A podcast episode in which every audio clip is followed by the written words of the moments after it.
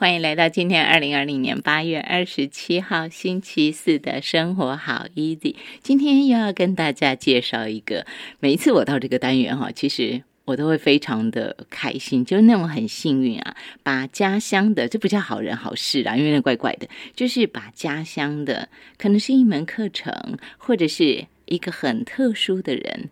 让这个人他就不单单是他个人，而是说他个人的光，他个人的热可以散发出来那种辐射的能量哈，他能量辐射出来之后，会有很多人跟着一起幸福，一起认识脚下的这块土地，这是一种脚踏实地的感觉，这是一种幸福由心而生的感觉。所以我每一次啊，在跟大家分享一些宜兰人。这是我们宜兰的人，特殊的人物，或者是说他在社区大学开的一门课程的时候，我都会有这样一种欣喜的感觉。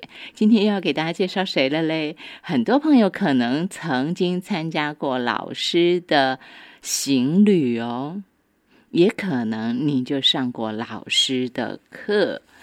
他是佛光大学文化资产与创意学系助理教授，同时是更新健康管理专科学校兼任讲师。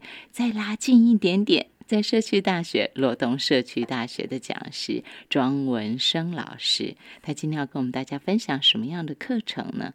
我在听他讲的时候，我好感动，短短的哦两分钟，我就觉得他讲的这个课程，他讲的他的二十年的岁月，我觉得好动人。我们先为大家请到庄文生老师，老师，哎，都每次十一点，我都不知道应该说早安还是说午安。哦，早安，早安，早安，谢谢老师。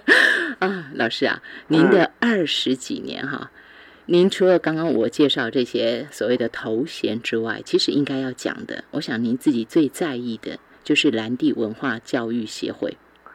嗯，我经常讲说，我是一个行走在一览田野的土地行者。嗯哼，哎，然后虽然孤独而而不寂寞。嗯哼，哎，然后我就把一场一场的故事说下去。嗯哼，哎，我说我说有生之年呢，说到天荒地老。嗯哼，大概就这样子。哎，孤独而不寂寞，说的真好哈！行走在宜兰的土地行者，孤独而不寂寞。是啊，是。好，这个就是回到我们刚刚讲的蓝地文化教育协会。我听老师说，这是在民国八十四年就成立的。呃，最早是成立蓝地物质工作室哈。嗯哼。那我为什么成立这工作室呢？这个基于应该是八十三、八十四的时候啊，因为当时我们东山河每年都会邀请花东的噶玛男人回到东山河来划龙舟。嗯。那当时我因为协助邱雪金老师呢。是。就开始认识的这些所谓的噶玛兰这些人，是。那也因为这个起点呢，让我开始走进了田野，所以我经常说，走在宜兰的田野啊，你才知道土地的温度，嗯哼，然后你才知道今天的空气到底是喜悦还是哀愁。哇，这今天的空气到底是喜悦还是哀愁？是啊，这个就是我们经常走在土地才能才能够有的感受。是，对。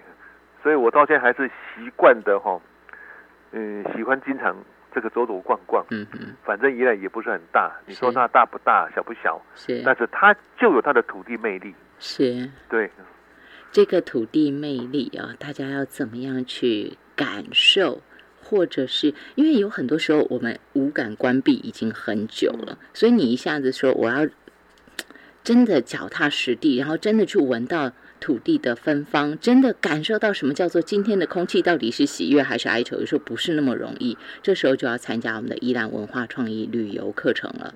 老师，我在请您谈这课程之前，我还要再请您再多说一下那个蓝地蓝地呃蓝地哎。蓝地文化工作室是，我要讲那个前身的时候，就是现在是蓝地文化教育协会嘛。我要讲的是蓝地文地工呃蓝地文化工作室的时期哈。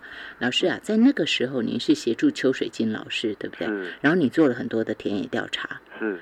在我们正式访问之前，老师告诉我说，他就是那种把宜兰当成田野调查对象，然后一路一路他看到了更多的美，更多的好，就是您刚刚讲行走在宜兰的土地行者。嗯，所以您等于是说，要透过您的课程，那时候你已经有工作室了嘛？然后你是不是就已经开始有想法说，我以后要把这些美好跟大家分享，所以才会有。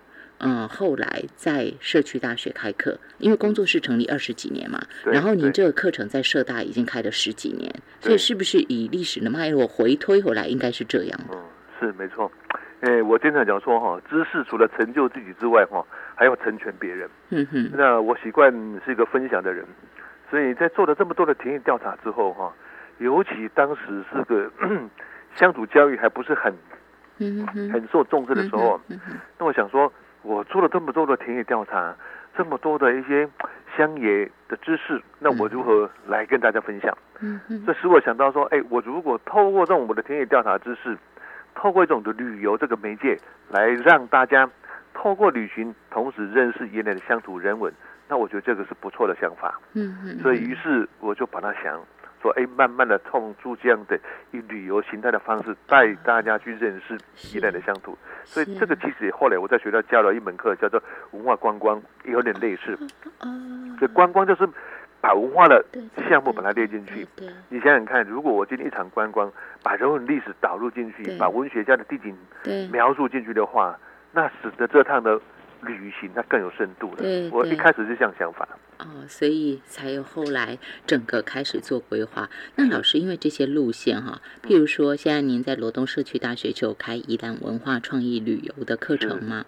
那我看您八周的课程，您那个路线全部都规划出来。是，譬如说，呃，十月三十一号就是南阳溪的芒花，哦，那个好美，你路线就规划出来。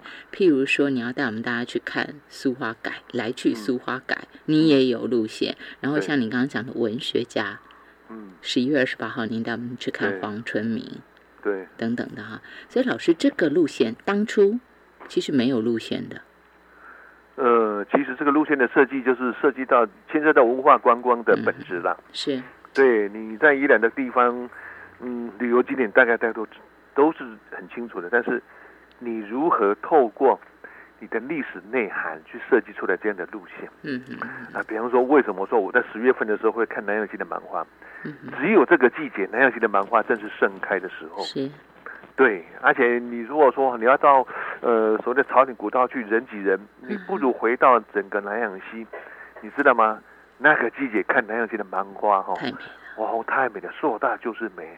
我的讲，那流水溪挂满会风吹飞啊飞啊，那真的很漂亮。啊，对，所以嗯设计这样的路线出来。是说它就是美啊！我现在马上就想到以前在跑新闻的时候，每一次每一次跟同事经过那边的时候看到的那个美，那种那种美，就是你欣赏过以后就很难忘，就而且这个是季节限定的。嗯哦，说的真好，季节限定，是是是，这个就一定要去上课，跟着老师一起去嗯走哈、一起去看看老师所谓的行者。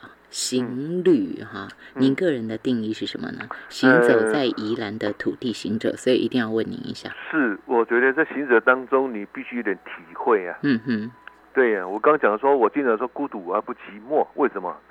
因为在土地行走当中，你会参产很多的东西进来，你会对于这片土地如何形成，你会对这片土地如何关爱，你会会认真的去看待每一个土地。嗯哼哼，我觉得为什么有时候我们的人对空间毫无感觉的时候，我说那个是人对土地的疏离，你知道吗？是，我们经常常说哦，习以为常，习以为常就是你平常习呀不察。所以啊，你经过这个地方空间，哎，你的变化什么你都不知道。是，我不希望我老了之后是一个不会说故事的老人，知道吗？嗯嗯当一个不会说故事的老人的时候呢，我觉得是一件很可悲的事情。嗯嗯嗯嗯，所以我包括我对土地啊，包括人物景观呢，我都特别去注意到。所以我经常讲说，行者行者行在当中，嗯，你有所产物，你有所悟，你就知道说这个土地你该如何去珍惜它。是。这个就是那讲到旅行跟行旅，我比较喜欢用行旅这个方式，，嗯因为行你要必须开始先走，是。有行才有旅这回事。是，所以旅行当中或者行李当中，你总是要把一片故事带回家。所以这个故事嗯含在里面的时候呢，你就觉得说，哇，这趟行李或者说行脚当中，你对这片土地的热爱，你才会把故事深藏在心里。你如果有了故事，你就把这个故事去分享给别人，这是我觉得用行旅方式比较恰当的地方。老师，你怎么可以随便讲话都这么浪漫呢？嗯，就是行旅就要有把，就行旅就要把一片故事带回家，哇，那感觉就很浪漫，对不对？但是对我们现代人来讲，就是我出去玩，我我们假设没有用到行旅这样的概念，就是如果我没有那么深刻的体察的话，maybe 我就只用玩去定义它嘛。我现在出去玩，我就拍照，我就要打卡。嗯，好，这是现代人的方式。可是，在听老师讲行旅要把一片故事带回家的时候，你就会发现说，那个是入心的，那个是老师讲的，他是对土地有感觉的，他不是习而不察，只是我行礼入，因为现在流行，我就跟着大家去拍照，就好像我到了。可是老师不是，他要让我们带一片故事回家，要怎么样把一片故事珍藏在内心，而且可以把它带回家呢？我们绝大多数都只是走过、看过，但是没有带回家。不过庄文生老师要带我们把故事带回家，怎么做呢？就在他的课程《宜兰文化创意旅游》当中。今天线上给大家请到庄文生老师聊这儿，我们休息一下。